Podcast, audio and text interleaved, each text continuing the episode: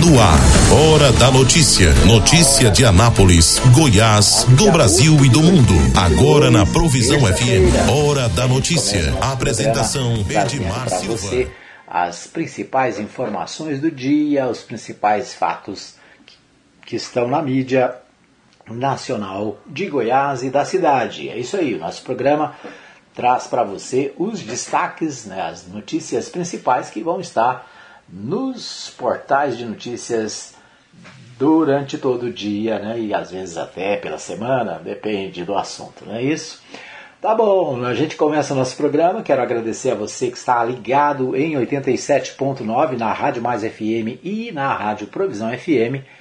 Este é o programa Hora da Notícia, né? E a gente traz para você todas as informações do que acontece nesse tempo. É isso aí, nós estamos em tempo de eleições, né? As eleições estão se aproximando.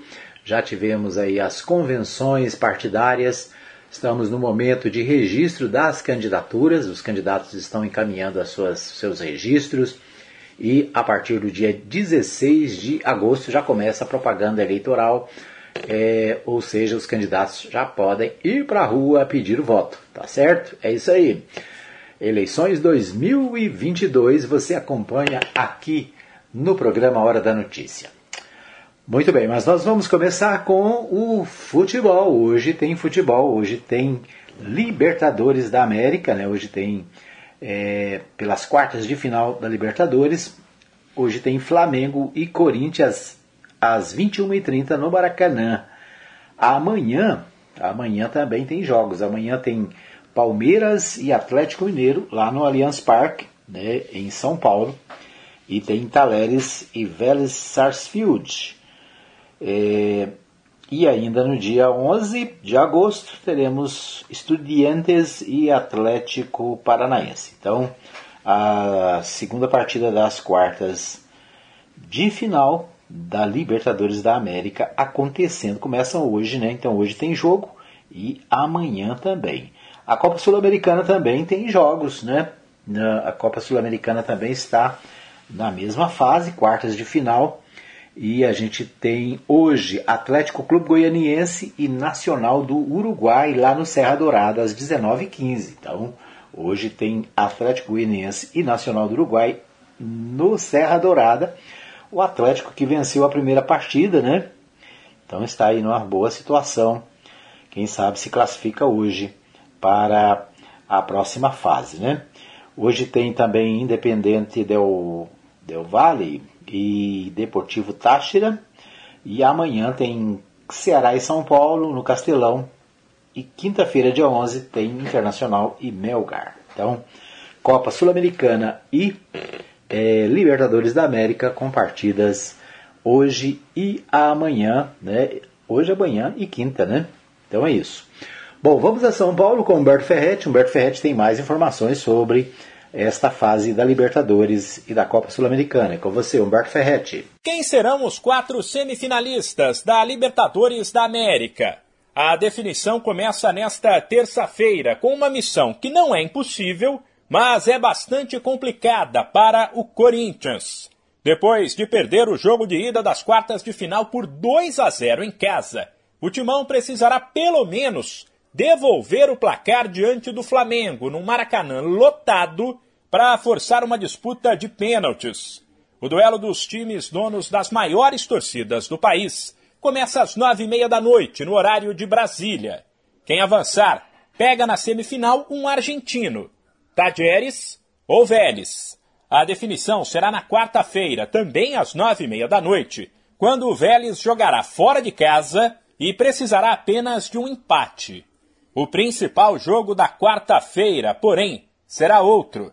Também às nove e meia tem nada menos que Palmeiras e Atlético Mineiro, reedição de uma das semifinais do ano passado, e um duelo entre os times que, ao lado do Flamengo, têm dominado o futebol do país. Na ida, deu empate por 2 a 2, ou seja, nova igualdade leva para pênaltis e quem vencer fica com a vaga. A equipe que se classificar pega Estudiantes ou Atlético Paranaense, que ficaram no 0 a 0 em Curitiba e voltam a medir forças na quinta-feira na Argentina, nove e meia da noite. Os jogos desta semana ainda definirão os semifinalistas da Sul-Americana. Nesta terça, o Del Valle precisará apenas do empate em casa às nove e meia contra o Deportivo Tátira. Quem passar tem boas chances de encarar o Inter, que na ida ficou no 0 a 0 com o Melgar fora e recebe a equipe no Beira-Rio, quinta às 7h15. A grande expectativa, porém, é por um duelo entre brasileiros na semi. Na quarta-feira, também às 7h15, tem Ceará e São Paulo, em Fortaleza. Depois de vencer por 1 a 0 na ida, o tricolor jogará pelo empate. E se passar, pode pegar o Atlético Goianiense, que venceu fora de casa o Nacional do craque Luiz Soares por 1 a 0. As duas equipes voltam a se enfrentar nesta terça às 7h15 em Goiânia. E um empate classifica o Dragão. De São Paulo, Humberto Ferretti. Ok, nós ouvimos aí Humberto Ferretti trazendo mais informações sobre a Copa Libertadores da América e a Copa Sul-Americana, que tem partidas hoje, né? Grandes jogos hoje, amanhã e depois. Muito bom. Vamos às notícias dos principais sites de notícias nacionais. É isso aí, a gente começa pelo portal G1 e o destaque é para o Auxílio Brasil. Parcela de 600 reais do Auxílio Brasil começa a ser paga nesta terça-feira.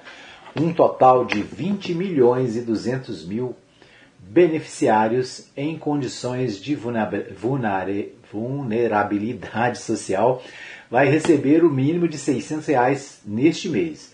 Veja onde obter as informações sobre o benefício, como calendário, saldo e pagamento de parcelas. Então, Portal G1 trazendo aqui é, a antecipação do calendário de pagamentos do Auxílio Brasil em agosto. Tem início o pagamento nesta terça-feira, dia 9. A liberação de verbas para os beneficiários com o número de identificação social, o chamado NIS de final 1. Os demais grupos receberão os pagamentos até dia 22. Então, as datas das parcelas do Auxílio Brasil referente aos outros meses restantes do ano, setembro, outubro, novembro e dezembro, não foram afetadas. Também começa nesta terça-feira o pagamento do auxílio gás no valor de 110 reais a 5 milhões e 600 mil famílias. O auxílio caminhoneiro, com duas parcelas referentes aos meses de julho e agosto, também começa a ser pago. Né? Então, é, o portal G1 traz aí né, um calendário é, com datas para recebimento né, desses benefícios, os chamados é, benefícios sociais, né, Auxílio Brasil, o Vale Gás, o Auxílio Caminhoneiro, todos eles começam a ser pagos neste dia 9, portanto hoje, né, a partir de hoje, é, um calendário está previsto para pagamento desses benefícios. Né? O pessoal precisa estar cadastrado naturalmente né, no CAD único e buscar o atendimento na Caixa Econômica Federal, né, que é o banco responsável pelo pagamento desses benefícios. É isso? Parece que é só a Caixa mesmo, né? Então, o, o beneficiário pode ligar por telefone 0, é, 121, né? o beneficiário pode ligar para o telefone 121 do Ministério da Cidadania para saber se tem direito ao Auxílio Brasil e o, e o valor que será pago. Também é possível informações sobre benefícios na central de atendimento da Caixa, telefone 111. Então, né, tem dúvida aí se tem direito, que dia vai receber, pode ligar nesses dois números, né? É o 111, que é da Caixa, e o 121, que é o telefone do Ministério da Cidadania. Então é isso o pacote da bondade né, do governo federal é, começa a ser pago nesta terça-feira. Bom, cerca de 25 bilhões estão à espera dos trabalhadores que contribuíram para o PIS-PASEP. São mais de 10 milhões de pessoas que estão deixando esse valor parado no banco. O problema é que o montante só fica disponível até 2025. Depois disso, o dinheiro vai para o governo. Então, outra notícia do portal G1 é essa aqui, né? Enquanto muitas famílias estão inadimplentes, né, 25 milhões 25 bilhões de reais estão na Caixa Econômica à disposição dos trabalhadores que contribuíram com o PIS-PASEP. O aposentado João Eustáquio Lima trabalhou com carteira assinada nas décadas de 70 e 80. Agora foi a uma agência saber se tinha direito a cotas do PIS-PASEP, mas descobriu que já havia sacado dinheiro. É um tempo muito longo, né? Na ocasião é que a gente o que a gente fazia, aposentava, a gente já ia no INSS e a gente já era orientado para isso. Tudo que tinha referente ao PIS foi retirado, explica ele, né? Então, esse, nesse caso, ele retirou. Mas muita gente, são mais de 10 milhões de pessoas que têm dinheiro na caixa do PIS-PASEP e não foi buscar. Né? Então vale a pena aí, né? Você que trabalhou com carteira assinada, ou você que que tem alguma desconfiança que pode ter algum dinheiro na Caixa Econômica do PIS-PASEP, é bom dar uma olhada, né? Se você é, pegar a sua carteira de trabalho, normalmente na carteira de trabalho tem o número do PIS né, e do PASEP. O PIS é para quem trabalha na iniciativa privada, né, e o PASEP para quem trabalha no serviço público. Então, Tá em dúvida? Dá uma olhada, né? Não custa nada olhar, verificar, de repente você tem um dinheirinho lá na caixa. São 25 bilhões de reais, é muita grana, né? Muito dinheiro. Talvez individualmente seja pouco, né? Mas quando junta pouquinho de muita gente, dá um dinheirão, né? 25 bilhões é um dinheiro respeitável que não pode ser deixado, né? Porque se, não, se o pessoal não, não recebe, quem, quem fica com dinheiro, o governo vai se apossar dessa grana, né? Então vai lá, dá uma olhada, não custa nada, né? Eu acho que eu, eu acho que eu não tenho nada não, mas eu vou conferir assim mesmo, né? Eu tenho cert, quase certeza que eu não tenho nenhum realzinho não, mas não custa nada dar uma olhada, né? Entrar em contato aí numa agência da Caixa Econômica, né? E verificar se você tem algum dinheiro lá, né? Quem sabe aquele dinheiro que você está precisando está lá guardadinho e você nem, nem imaginava, né? Tá certo? Então, 197 ou 25 bilhões de reais guardados na Caixa Econômica, né? E você pode ir lá, quem sabe você tem uma partinha, uma parte desse negócio, né? Muito bem. Bom, ainda no portal G1, o portal G1 fez um levantamento do patrimônio dos candidatos que já registraram as suas candidaturas na à presidência da República. Né? O, os bens dos candidatos eles são declarados quando alguém é candidato a, a presidente da República, a, a governador, a senador, a deputado, precisa de dizer à Justiça Eleitoral quais são os seus bens, né? que valores o candidato tem. De acordo com o levantamento feito pelo portal G1, os, os bens dos candidatos vão de 197 reais a 24 milhões e 600. Então esse foi o patrimônio declarado ao TSE dos candidatos que já pediram registro das suas candidaturas. Né? O Tribunal Superior Eleitoral, TSE, começou a divulgar neste domingo, dia 7, os bens declarados pelos candidatos à presidência da República, que já registraram a sua candidatura. É, os valores dos patrimônios informados até agora, segunda-feira, dia 8, foi ontem, né? Levantamento, vão de 197 reais a 24 milhões e 600 mil. O patrimônio mais alto até agora é do candidato do Novo, o Felipe Dávila. O Felipe Dávila, candidato pelo Partido Novo, é, tem o maior patrimônio. O mais baixo é do presidenciável da Unidade Popular, o Léo Pericles. Até a última atualização da, da reportagem, oito candidaturas à presidência haviam sido registradas no TSE.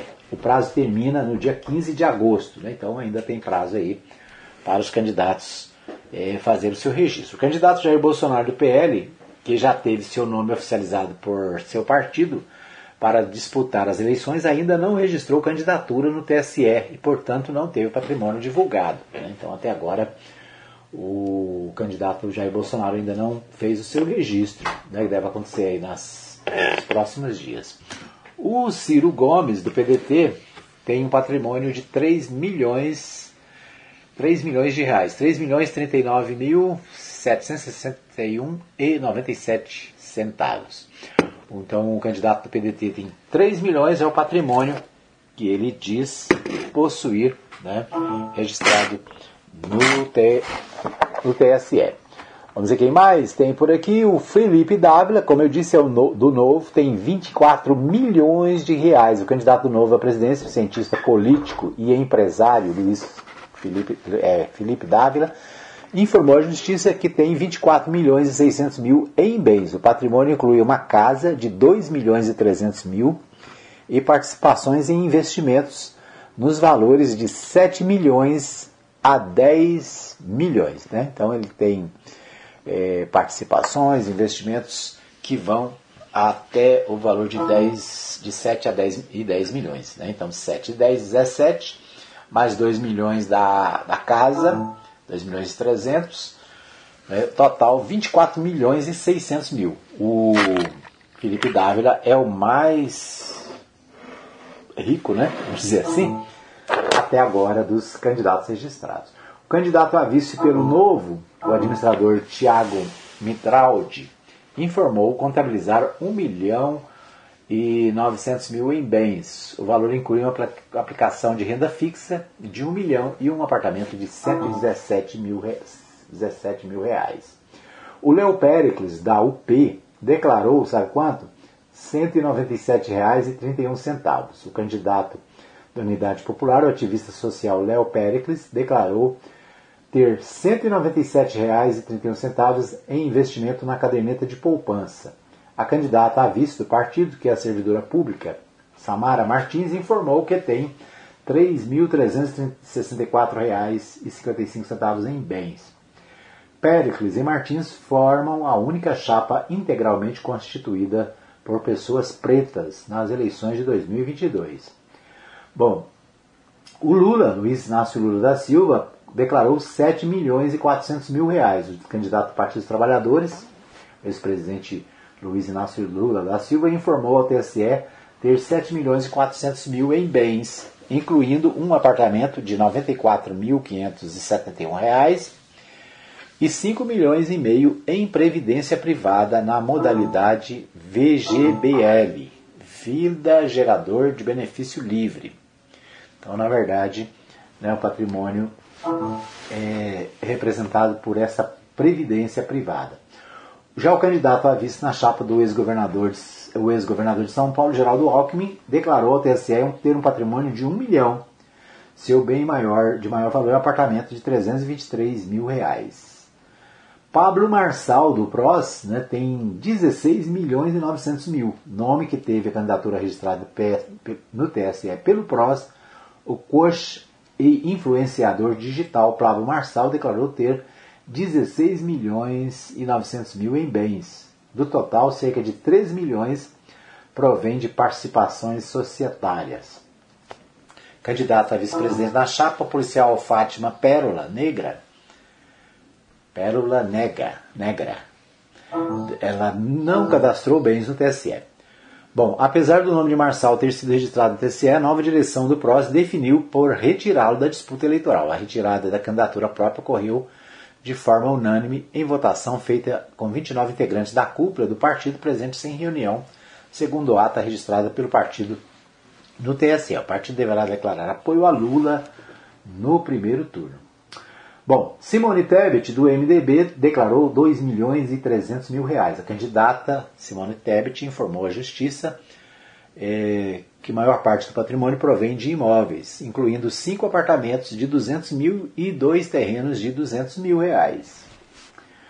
A vice na chapa da senadora Mara Gabrilli, do PSDB, declarou ter patrimônio de 12 milhões em bens. O valor inclui 5 milhões em aplicações e investimentos, 2 milhões em previdência privada na modalidade VGBL, né, a mesma tá, do presidente Lula, e um apartamento de 950 mil reais.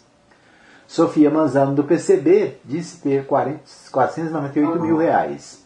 Candidata à presidência, economista e professora Sofia Manzano afirmou à Justiça Eleitoral ter 498 mil em bens. Patrimônio incluiu um apartamento de 200 mil e uma casa de 294 mil reais. Candidato da chapa vista, jornalista Antônio Alves, do PCB, declarou ao TSE ter 13 mil e 300 reais em bens, sendo 12 mil relativo a um veículo automotor. A Vera Lúcia do PSTU diz que tem 8.805 reais. Candidato do Partido Socialista dos Trabalhadores Unificado, PSTU, socióloga Vera Lúcia, informou a Justiça Eleitoral ter um único bem registrado em seu nome, uma cota poupança, conta poupança de 8 mil reais depositados. Bom, é isso, né? Então esses são os, os recursos dos é, candidatos a presidente da República que até agora registraram seus nomes no Tribunal Superior Eleitoral. Né? Tem, tem para todo gosto, né? Tem de milionários a paupérrimos, né? Então, os candidatos aí representam também a sociedade brasileira, né? Alguns milionários, poucos milionários, mas a maioria, né? O, o que tem o maior, menor patrimônio tem 197 reais. Né? Você que está você que está me ouvindo aí tem patrimônio semelhante, né? Ai, ai, ai. É isso. Bom, muito bem, mas são curiosidades das eleições, né?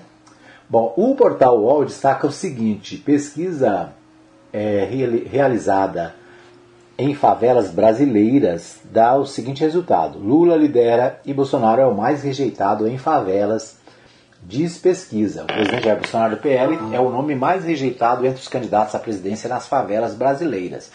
Aponta pesquisa inédita. G10 Favelas barra Favela Diz, publicada na manhã desta terça-feira, dia 9, e antecipada ao portal UOL com exclusividade. Segundo o levantamento, o líder de intenção de votos nas eleições de 2022 é o ex-presidente Luiz Inácio Lula da Silva do PT, com 38% da preferência dos eleitores. Apenas 7 pontos separam, separam de Bolsonaro. Bolsonaro tem 31%. Né? Então a diferença. Deixa eu fechar esse WhatsApp aqui. Será que é ele que está dando esse barulho? Deixa eu fechar aqui. Muito bem. Né? Então apenas. É, então nós temos uma diferença aqui entre o, o ex-presidente Lula e o presidente Jair Bolsonaro de uma diferença de 7%, é isso? Né? O Lula tem 38% e o Bolsonaro 30, 31%. Enquanto Ciro Gomes aparece isolado em terceiro lugar com 7,05%. Os demais candidatos não atingiram 2%. A margem de erro é de 2 pontos para baixo e para cima, né? Então é isso. É, Bolsonaro disse que compra. Deixa eu ver o que mais aqui. Não, isso aqui são outros assuntos do portal UOL. Muito bem, esses são os destaques do nosso primeiro bloco. Nós vamos para um pequeno intervalo. Voltamos daqui a pouquinho com mais informações para você. Hora da notícia. Todo mundo tá ligado. Pague Leve. Precisa fazer compras e está sem tempo? Faça sua lista e mande para nós. Entregamos na sua casa em toda a cidade. Mande para nós o seu pedido. WhatsApp 33143212. Supermercado Pague Leve. Avenida Ayrton Senna, número 804. Parque Brasília. Supermercado Pague Leve. O lugar de comprar barato é aqui. Transmaster, transportando com responsabilidade e segurança. Ligue agora mesmo e fale com Blades. Fone 62 98575 4992. Não perca as grandes promoções da Agrofires. Rações, vacinas, medicamentos, ativos para pesca, terra e esterco para jardins e acessórios em geral. Agrofires, entrega 991 34 32 18 e 3314 3411. Avenida Arco Verde, quadra 34, lote 1, Jardim Arco Verde. Ana... Quero te ver, quero te ver bem. Quero ver o teu sorriso. Ver de perto, ver de longe quando eu te olhar. Te ver em todo lugar. Atenção, a Ótica Formosa informa. Retornamos às nossas atividades com atendimento normal. Ligue e faça seu agendamento para atendimento através dos telefones 3702 9010 9 9315 3379. Consulta de vista para uso de óculos em optometria todas as quartas-feiras e aos sábados. Ótica Formosa, cuidando das suas vistas. Avenida Sebastião Pedro Junqueira, em entrada da Vila Formosa, primeira etapa, ao lado da Igreja Universal. Que Deus abençoe a todos nós. Ótica Formosa, cuidando das suas vistas. Hora da Notícia. Todo mundo tá ligado. Muito bem, estamos de volta para o segundo bloco do programa Hora da Notícia. Hoje, terça-feira, dia 9 de agosto. Você está ouvindo pela Mais FM 87.9, pela Provisão FM 87.9, a cidade inteira participando aqui do programa. É isso, né? Nós queremos agradecer a você que tem participado conosco. Obrigado pelo carinho da audiência, né? Então, obrigado pelo carinho, pela companhia de todos os dias aqui no nosso programa Hora da Notícia. Lembrando para você que o nosso programa fica disponível também no Spotify, né? O Spotify, você procura Rádio Mais FM vai encontrar o nosso programa. Todos os dias você pode ouvir em qualquer lugar do mundo e a qualquer hora, né? Você tem a opção de ouvir o programa Hora da Notícia também nos aplicativos de podcast. Tá certo? Muito bem, por falar em podcast, né? O podcast é um novo jeito de você ouvir música, de você ouvir né, programação é, de notícias. Então é muito interessante, né? O, vários portais de notícia, portal G1, portal UOL, que mais, né? As, a CNN, a Globo News, todos têm podcasts, né? São é, matérias que ficam disponíveis e você pode ouvir a qualquer hora em qualquer lugar, né? Você pode baixar aí o aplicativo do Spotify. Spotify tem uma, é, um, pode ser gratuito, né? Pode ser pago também, mas é, você tem é, oportunidade de ter muita programação nos podcasts, né? Tem, tem de tudo. É isso aí. Então a a programação do nosso Hora da Notícia está disponível também no podcast da Rádio Mais FM.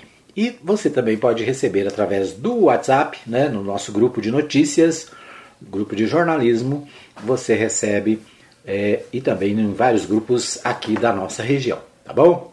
Por falar nisso, quero abraçar os meus amigos da região norte de Goiás, né, que acompanham o nosso programa através do grupo de notícias Goiás em dois minutos. Um abraço pessoal de Porangatu, Minasul, Niquelândia, Uruaçu, né? De Formoso, que mais? Santa Terezinha, Caçu. Não, Caçu tá no sul, né? Mas lá em Caçu também o pessoal recebe, né? Então é isso aí. Para você que ouve o nosso programa em qualquer lugar de Goiás, manda aí um, um, WhatsApp pra gente, 995294013. Fala para mim como é que você está ouvindo e de onde você está ouvindo o programa Hora da Notícia. Bom, vamos a Goiânia? Nós vamos a Goiânia com o Libório Santos, que tem informações do noticiário de Goiás, direto da capital. É com você, Libório Santos. Terça-feira. Os pagamentos dos benefícios foram antecipados. Tanto os novos benefícios quanto o aumento do Auxílio Brasil fazem parte da proposta do governo federal que amplia programas sociais até dezembro. Já o auxílio taxista deve começar a ser pago para motoristas cadastrados no próximo dia 16. Olha uma ótima notícia, hein? Dados do portal da Rede Nacional para a Simplificação do Registro e Legalização de Empresas apontaram Goiás como líder no ranking de abertura de novas empresas nas regiões Norte, Nordeste e Centro-Oeste. Só no mês de julho foram 2.673 novas empresas, totalizando quase 20 mil nesse ano. Notícia importante. Olha, começou ontem a campanha nacional de vacinação contra a poliomielite ou paralisia infantil. O índice de vacinação está muito baixo, o que pode provocar o ressurgimento da doença. Papais e mamães cumpram suas obrigações, tá? Levem seus filhos para vacinar. O presidente da Assembleia Legislativa, deputado Lissauer Vieira, foi oficializado como coordenador-geral da campanha do governador Ronaldo Caiado à reeleição. Por outro lado, com Marconi Perillo decidido disputar o Senado, alguns prefeitos do PSDB podem anunciar apoio à candidatura de Ronaldo Caiado ao governo. Adotando experiências positivas em outros estados, o deputado Antônio Gomide apresentou o projeto de lei na Assembleia Legislativa, criando a Política Estadual de Turismo de Base Comunitária. O projeto foi aprovado, sancionado pelo Executivo e agora já é lei. Antônio Gomide explica o que se pretende com essa proposta. O objetivo nas cidades turísticas é incentivar as atividades de turismo de base comunitária, né, através de promoção das empresas familiares, empresas comunitárias, né, para que os habitantes, né, para que as pessoas dessa comunidade possam administrar seu próprio desenvolvimento, né? participe do planejamento do uso dos recursos naturais, meio ambiente, obviamente de forma sustentável, como determina no próprio projeto, né? obviamente para possamos ter aí a melhoria da qualidade de vida nesses, nesses municípios, que são municípios turísticos, mas obviamente esse projeto ele é, traduz aí agora como lei o princípio do turismo da base comunitária, né? Se possa realmente ter um complemento da renda familiar, né? ter aí um incentivo e diversificação da produção, propiciando a comercialização dos produtos locais ali da cidade. Né? Nós temos aqui cidades que têm suas características, né? como valorizar, resgatar o artesanato regional, a cultura das populações. Né? Temos aí a Chapada dos Veadeiros, né? uma região que nós precisamos preservar, não só isso, mas estimular, incentivar ali a valorização e o turismo realmente possa complementar aquela renda familiar. Eram essas as informações de hoje de Goiânia, informou Libório Santos. Muito bem, o Libório Santos destacando aí as principais informações, né? um destaque para a questão dos restaurantes né? da, da Assembleia Legislativa né? e também os restaurantes que vão estar usando aí os produtos produzidos pelos pequenos produtores de Goiás, né? Um, um abraço aí para o pessoal do Senar que está à frente dessa, dessa proposta, né? Muito bom, né? valorizando os pequenos produtores aqui do nosso estado. Né? Então, uma, uma alternativa interessante. Outro destaque é a questão da vacinação contra a poliomielite. Né? Então, a campanha nacional de vacinação está sendo feita aí. Nós falamos de vacina ontem e hoje né, o Libório traz aqui também essa questão da nova campanha nacional de, de vacinação contra a poliomielite. Né? Então, fundamental que os pais levem as suas crianças para atualizar o cartão de vacina. Bom, vamos aos principais destaques dos jornais aqui de Goiás. O jornal O Popular destaque para deputados da base tendem a pulverizar apoio ao Senado. A desistência do presidente da Assembleia, Lissauer Vieira, do PSD, de disputar o pleito contribuiu para o cenário. Há inclusive proximidade de governistas com candidatos da oposição. Então, os deputados estaduais governistas devem distribuir apoio a diferentes candidatos ao Senado no início da campanha deste ano. Além dos nomes que estão na base de Ronaldo Caiado, né, o Alexandre Baldi e o delegado Valdir, Vilmar Rocha, há também os outros nomes, né, alguns ligados a outros grupos, e a expectativa é que haja uma a pulverização de apoio ao Senado. Né? Inclusive, ontem é, nós falamos aqui, os, os prefeitos ligados ao PSDB né, devem apoiar Marconi Perillo, que é do PSDB, mas ao mesmo tempo podem apoiar o Ronaldo Caiado para o governo. Então, né, vai dar aí uma, uma misturada, né? já que o PSDB acabou desistindo de ter candidato a governador. Bom, vamos ver o que temos mais ainda no, no, no jornal O Popular. Braga reclama de gestos de Marconi, é, que gestos de Marconi podem destruir a campanha de, do Gustavo. O presidente do partido de Gustavo Mendanha, patriota, e coordenador do marketing de sua campanha, o Jorcelino Braga, reclama que Marconi Perillo, do PSDB, está atrapalhando muito o projeto do qual faz parte. Né? O Juscelino Braga é presidente do Patriota, é isso, né? Acho que ele é presidente do coordenador e coordenador da campanha do Gustavo Mendanha. Né? O Gustavo Mendanha é candidato a governador e segundo o Juscelino Braga, o Marconi Perillo está atrapalhando muito, né? Será por quê, hein? Porque será que o Marconi está atrapalhando o Gustavo Mendanha? Né? Marconi seria candidato a governador, desistiu. Né? No meu entendimento, ele ajudou, né? porque se fosse candidato, certamente levaria muitos votos que são do Gustavo Mendanha. Mas é isso, né? Então, os bastidores da campanha de 2022, né? Já dando aí as, os cutucões, né? Bom, Goiás quer ampliar alcance vacinal para crianças e adolescentes. O estado tem coberturas inferiores a 20% do necessário. A campanha chama atenção para riscos da imunização insuficiente. Então, a vacinação em Goiás, exemplo do país, apresenta resultados preocupantes para algumas doenças. A tetraviral, que previne sarampo, cachumba, rubéola e catapora, atingiu apenas 19,8% do público alvo. Né? Então nós temos visto aí nos últimos tempos muita gente falando de vacina, né? questionando a, a eficácia das vacinas, e com isso muita gente deixou de vacinar suas crianças, seus filhos, né? O que pode trazer de volta essas doenças como sarampo, cachumba, rubéola, catapora, é coisa que é que praticamente ninguém nem conhece mais esse tipo de doença, né? São doenças que ficaram no passado, doenças que nós tivemos, né, lá na nossa infância e que as nossas crianças não têm. Por quê? Porque elas são vacinadas, né? Elas são é, imunizadas de tal maneira que elas não alcançam esses esse tipo de enfermidade. Então, a preocupação com a negligência dos pais, né, e é, muitas crianças não sendo vacinadas é um problema de saúde pública nacional. Em Goiás quer ampliar o alcance dessas crianças e adolescentes, né? ou seja, a Secretaria de Saúde de Goiás deve fazer uma campanha né, e se esforçar para batizar o, a, as crianças e adolescentes do estado de Goiás. Bom, Diário da Manhã, destaque para pesquisa, Paraná Pesquisas, com 55,1% dos votos válidos, Caiado vence no primeiro turno. Levantamento mostra o governador na liderança isolada com 46,1% das intenções de voto à sucessão estadual. 21,2% pontos à frente do segundo colocado, o ex-prefeito de Aparecida de Goiânia, que aparece com 24,9%.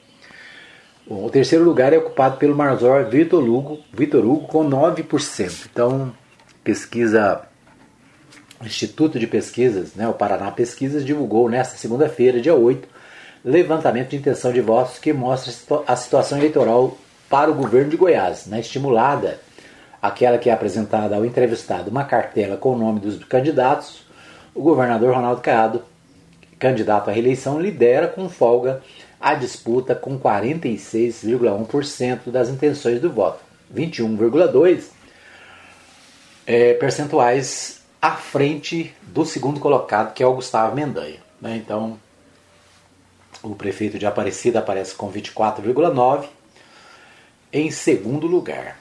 O terceiro colocado é o Major Vitor Lugo, né, do PL, que tem 9% dos votos, seguido pelo ex-reitor da, da PUC Goiás, Volmir Amado, com 1,7% das intenções do voto. Então é isso, né?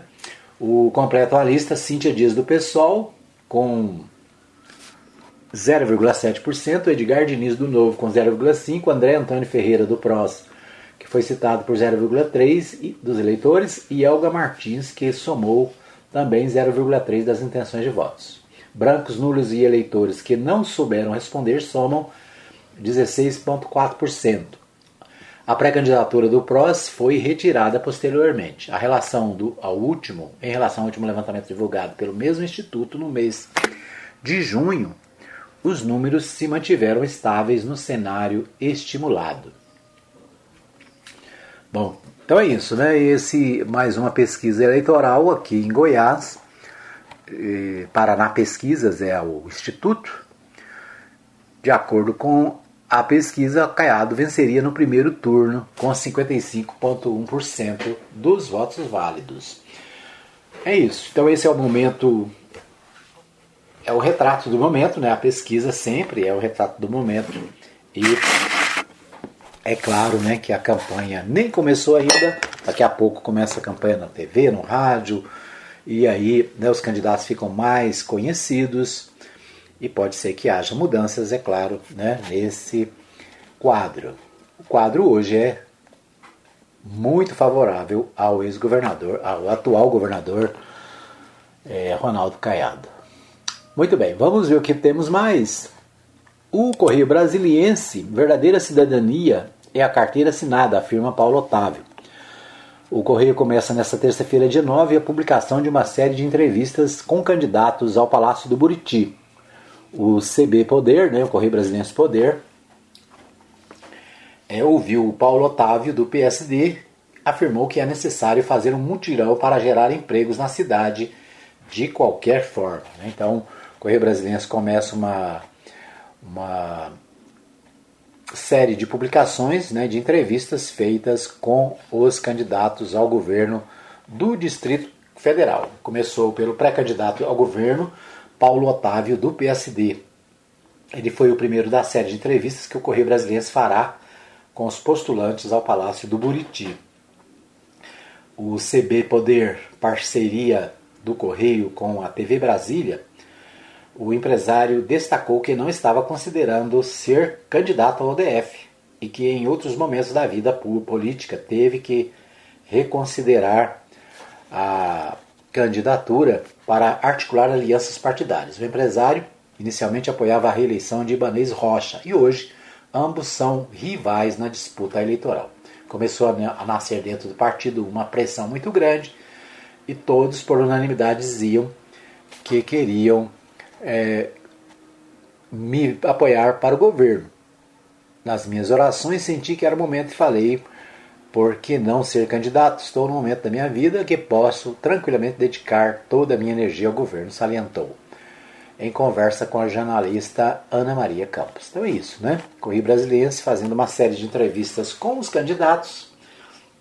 O primeiro deles, o Paulo Otávio, do PSD, né? diz que é necessário fazer um mutirão para gerar empregos na capital federal. Bom, ainda no Correio Brasileiro, o comércio prevê faturar 245 milhões com vendas do Dia dos Pais no DF. Né? De acordo com o Cindy Varejista, o preço médio dos presentes deve girar em torno de 170 a 195 reais.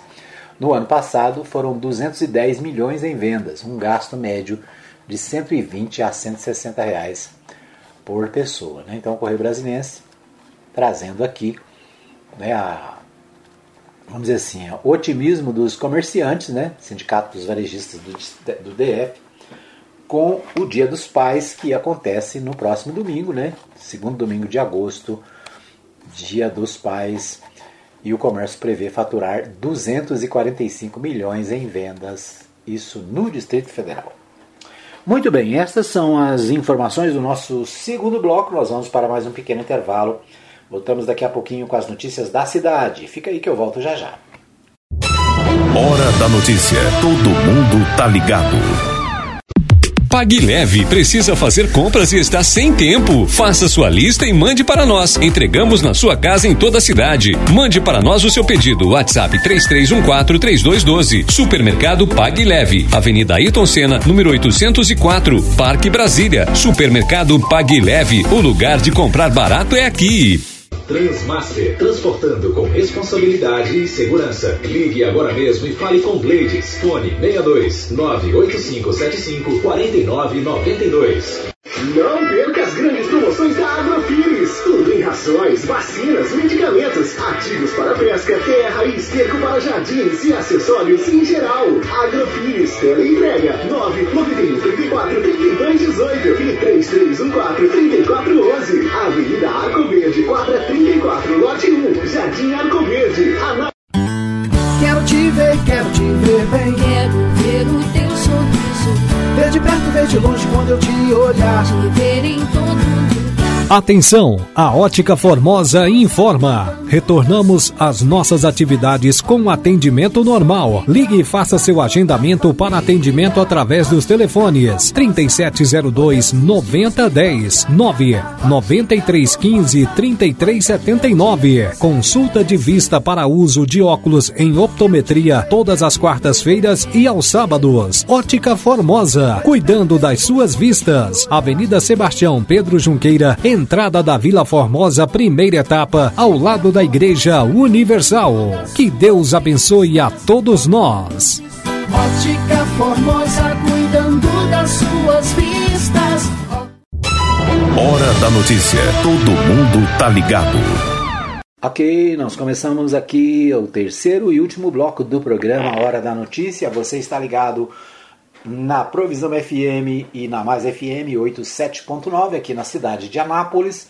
Você acompanha também o nosso programa pelo WhatsApp, aqueles que estão nos nossos grupos de comunicação, de notícias. Você ouve também no podcast. São várias as maneiras para você ficar bem informado aqui na 87. Tá ligado? Tá bem informado, não é isso? Muito bem, quero abraçar o pessoal do supermercado Pague Leve lá no Parque Brasília, né? Tem oferta todo dia, você pode ligar, você pode entrar em contato no WhatsApp e fazer o seu pedido, né? O delivery, ou seja, você pede e eles entregam na sua casa. É muito bom, é assim que eu faço compra, né? Aquele negócio de ir no supermercado, ficar lá na fila, do caixa, não precisa mais, né? Você manda a sua listinha e o pessoal do Pague Leve tem uma equipe lá preparada para fazer a separação da mercadoria, embalar e mandar para você. Você paga pelo Pix, né? Você paga é, pelo seu cartão, do jeito que você quiser, né? E recebe na sua casa tudo bonitinho, arrumadinho, tá certo?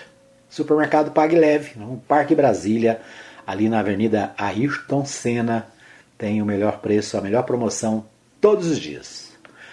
Muito bem. Quero abraçar também o pessoal da Ótica Formosa, né? Também onde você pode fazer a sua consulta por um preço popular, né? Um preço camarada e aviar a sua receita, né? Dos seus óculos. Está enxergando mal, não está enxergando direito? faça como eu, né? Vai lá, faz a sua consulta e troca o seu óculos, meu filho. Tem que trocar de vez em quando, né? O negócio vai ficando antigo e não resolve, né? Tá certo? Então, Ótica Formosa é onde você pode fazer a sua consulta e atualizar os seus óculos.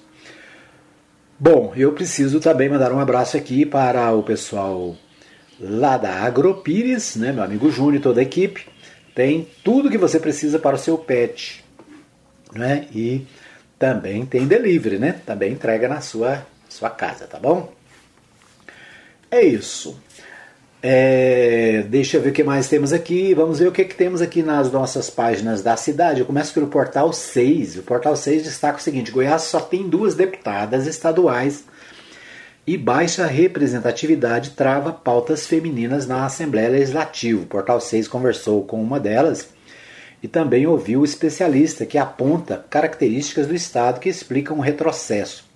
Dados do Tribunal Superior Eleitoral, TSE, mostram que em 2020, 52%, 52,3% do eleitorado goiano era feminino.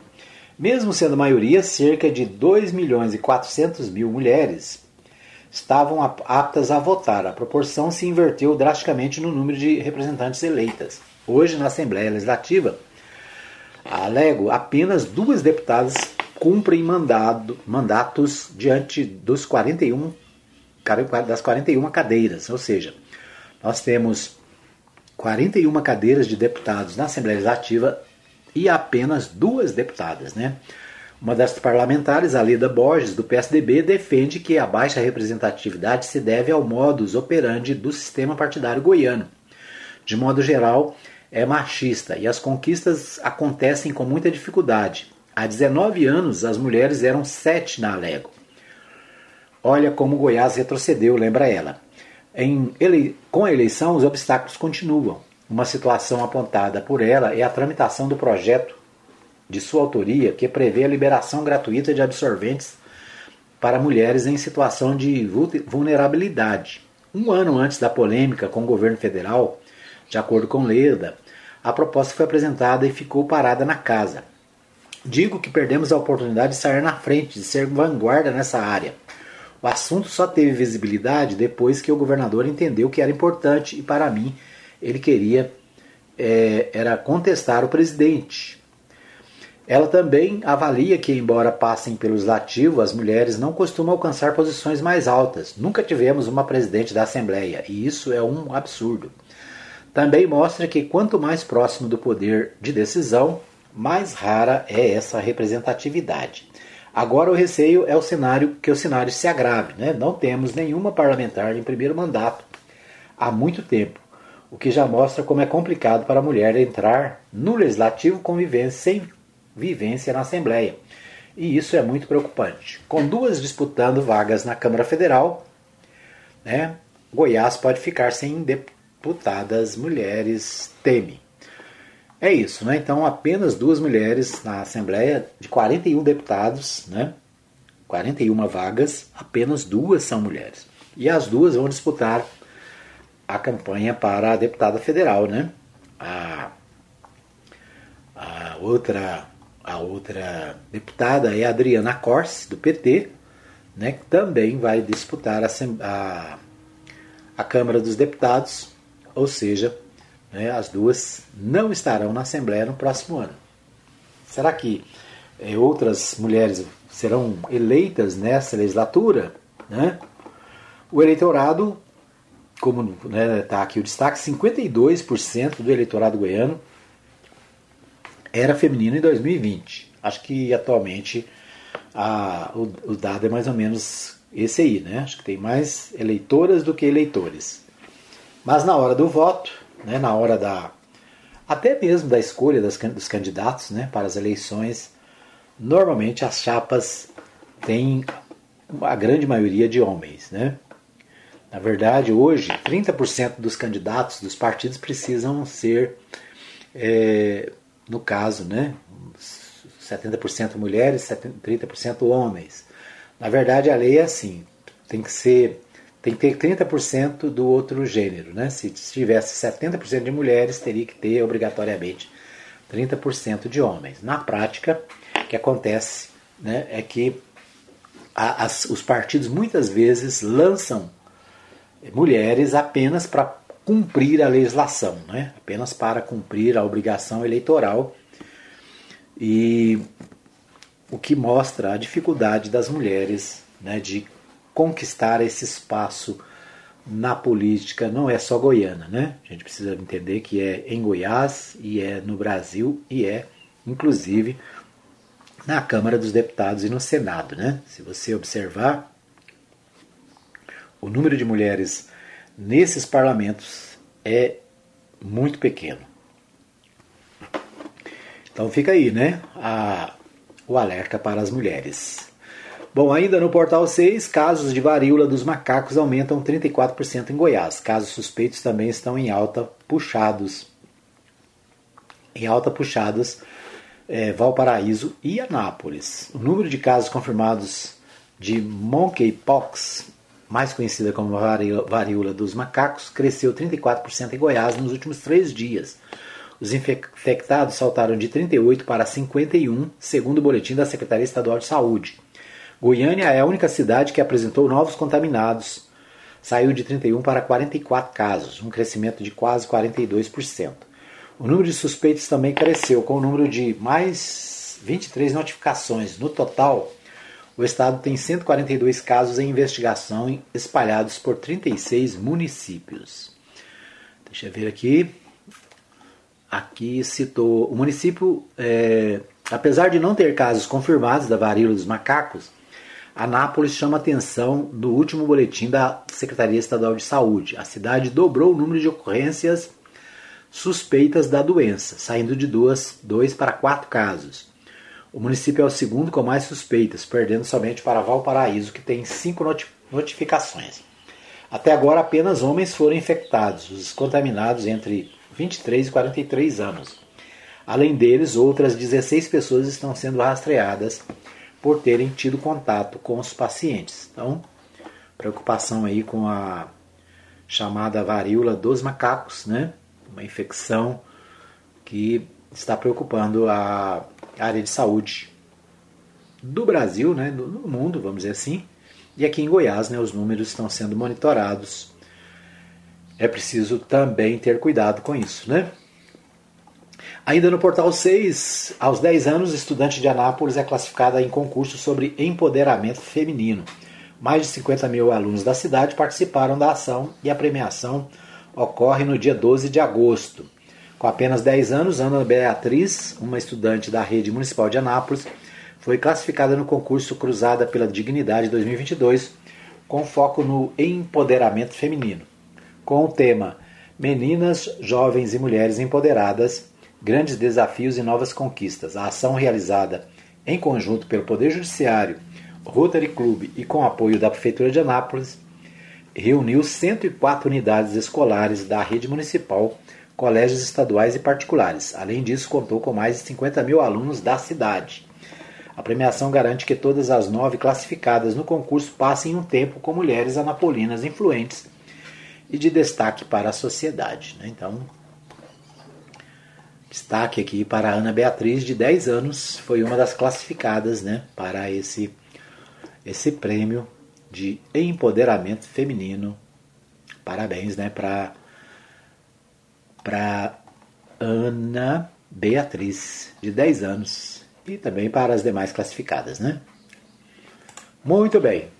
Bom, Comissão de Finanças, Orçamento e Economia aprova três projetos e libera votação em plenário. Destaque do portal da Câmara Municipal: quatro projetos de lei foram avaliados pela Comissão de Finanças, Orçamento e Economia na manhã de quinta-feira, dia 4 de agosto. Três projetos foram aprovados pelo presidente da comissão, Domingos de Paula, do PV, pelos vereadores professor Marcos do PT, Ciliane da SOS do MDB Delcimar Fortunato do Avante e Reamilton Espínola do Republicanos.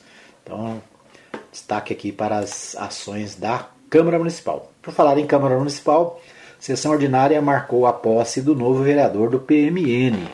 Suplente Odenilton de Oliveira Teles, do PMN, foi empossado vereador durante a sessão ordinária desta segunda-feira.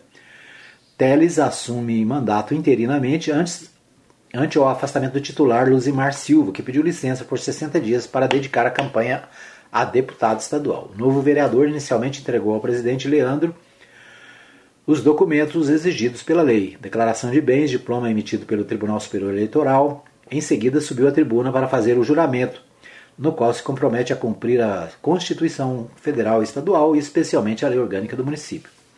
O Denilton de Oliveira Teles tem 52 anos, é natural de Pirinópolis é comerciante e na disputa nas eleições de 2020 obteve 533 votos. Após a posse, Teles já participou de sua primeira sessão ordinária, quando teve a oportunidade de votar em três matérias que integram, integraram a pauta do dia. Então, parabéns aí ao novo vereador, né, o Odenilton de Oliveira Teles, do PMN, que acaba de assumir vaga na Câmara Municipal, né, após é, o afastamento do vereador Luzimar Silva, né, que saiu para concorrer a, ao cargo de deputado estadual e preferiu se afastar para fazer a campanha, embora, né, do ponto de vista legal, não seria obrigado a fazê-lo, né, não precisaria se afastar. Muito bem. No portal Anápolis, Partido Progressista aposta que vai eleger duas deputadas estaduais em Anápolis. Uma delas é Thaís Souza. Então, o Partido Progressista lançando duas candidatas, né? Falamos agora há pouco que é, a Assembleia só tem duas deputadas, né? E o PP de Anápolis está achando né, que vai eleger duas deputadas. Então a, a outra candidata é, estadual definida pelo Partido Progressista, Thaís Souza, atualmente é vereadora na cidade, conhecida pela luta na a causa animal. A, a Napolina é uma aposta do partido que acredita que irá elegê-la sob a influência dos projetos realizados no, pelo município. O PP é um dos partidos apoiadores do atual presidente Jair Bolsonaro, confirma também o nome de Vivian Naves, primeira-dama de Anápolis, como uma das candidatas à Assembleia. Thaís possui parceria e ligação com o candidato a governador, Major Vitor Hugo, que está sendo fortemente apoiado por, pelo presidente Jair Bolsonaro. Então é isso, né? Então, duas candidatas do PP a Vivian Naves, é, esposa do prefeito Roberto Naves, e a Thaís, que é vereadora, né, as duas candidatas do Partido Progressistas aqui, progressista, né, aqui em Anápolis, e o destaque é do portal Anápolis para as duas candidatas. É isso, né? O Jornal Contexto está aqui, upgrade de progresso. Bons ventos sopram em Anápolis nesta etapa de retomada da economia pós-pandemia. Levantamentos realizados pelo contexto trazem resultados de progresso nos indicadores da balança comercial, que teve recorde nas exportações e importações, atingindo a cifra de 1 bilhão. Além disso, foi apurado que Anápolis teve no primeiro semestre deste ano um saldo de mais de 4.400 empregos, com carteira de trabalho mantidas.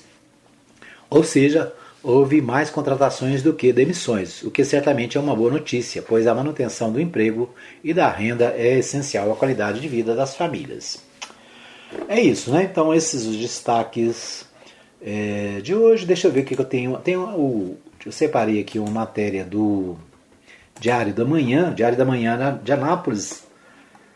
É, destaca o seguinte: Anápolis soma 34 candidatos a deputado estadual e 21 candidatos a federal. Né? Anápolis tem 34 candidatos a deputado estadual e 21 a federal para a eleição de outubro de 2022. Em comparação com o pleito de 2018, a disputa desse ano apresenta uma redução de postulantes à Assembleia Legislativa. Foram 38 naquela eleição e um avanço considerável nos nomes que buscam a cadeira Câmara Federal. Em 2018 eram 9, né? agora são Quantos são? 30 e 21, né? 21. É, a Câmara Municipal terá sete nomes na campanha: dois candidatos a deputado federal, o Leandro Ribeiro, do PP, e o João da Luz, do PSC. Cinco candidatos a deputado estadual: Jean Carlos, pelo União Brasil, Suender Silva, PRTB, Ciliane, do SOS do MDB, Thaís Souza, do PP, Luzimar Silva, do PMN. Também vem do Legislativo Municipal o segundo suplente candidato a senador, Wildor Moraes, o vereador Hélio Araújo.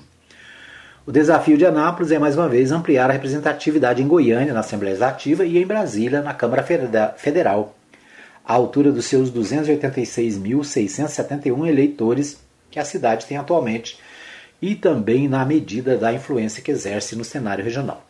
A análise que se faz é que, pela primeira vez, muitos anos os, em muitos anos, os anapolinos se deparam com candidaturas a deputado federal que são realmente viáveis, com projetos com, para um eventual mandato. Ponto principal para convencer o eleitor. Estrutura para disputar de igual para igual os, os nomes de fora que abocanham grande parte dos votos arampolinos. É isso, né? Então aqui estão a lista dos candidatos, pré-candidatos a deputado estadual, né? listados pelo portal Contexto, é o Contexto aqui? Não, Diário, Diário, Diário da Manhã, né? Os pré-candidatos a deputado estadual por Anápolis, né? os nomes de Vivian Naves, Thaís Souza do PP, União Brasil tem Jean Carlos, o Agir Samuel Gemos, PRTB Coronel Dailton Suender e Josmar Moura, PDT tem Vânia Coutinho, PMDB Suliane, Celiane do, da SOS e Hamilton Filho, no PT Antônio Gomite, Republicanos Hamilton Espíndola, no PSD, Pastor Elias Ferreira, PSOL, Alexandre Reit e Marcelo Moreira. É, Avante tem José de Lima, Jerry Cabeleireiro, Catherine Moura, Samir Rajar e Ricardo Belchor. No PMN tem Luzimar Silva, Gleimo Martins, Cheyenne Hayden, Florencio da Caixa e Rony do Gás. No PSDB tem Lucas do Einstein, Maristela Rodrigues e Rosilena Rodrigues. No DC tem doutora Vanessa Rosa, Coronel Alexandre, Luciana Martins e Flávia Arcanjo. No PV, Suzana Souza e Benedito Ferreira. Então, esses são os candidatos a deputado estadual. A federal, Leandro Ribeiro, do PP, Rubens Ottoni, do PT, Círio Miguel, do PSDB, Márcio Correia e Rebeca Romero, do MDB. No PROS tem o Júlio Proarmas, no PSB, José Chaveiro Carlos Antônio. No Patriota, Humberto Evangelista. No Cidadania, Michel Roriz. PCSC, João da Luz. Valeriano Abreu, Samuel Santos e Noá Luiza. No Brasil, Brigadeiro Bragança. No PDT, Teles Júnior e Pisquila da Horta. No Rede, Geraldo Espíndola. No Novo, Éder Bento. No PV, Keila de, da Saúde. E no PL, Uton Batista. Então esses são os nomes relacionados aqui pelo Diário da Manhã. Né? 34 a deputados estadual e 21 deputados, candidatos a deputados federais. É isso. Então tem muita gente, né? Vamos votar nos candidatos da cidade, né? Vamos deixar de votar nos, nos candidatos de fora e vamos votar nos nossos conterrâneos. Tá bom? Muito bem, com esses destaques, nós encerramos o nosso programa, agradecendo a você que nos acompanhou nessa edição do programa Hora da Notícia. A gente volta amanhã, se Deus quiser, com mais um programa com as informações do dia e com os destaques dos principais jornais de Goiás, do Brasil e do mundo. Um abraço para você e até amanhã.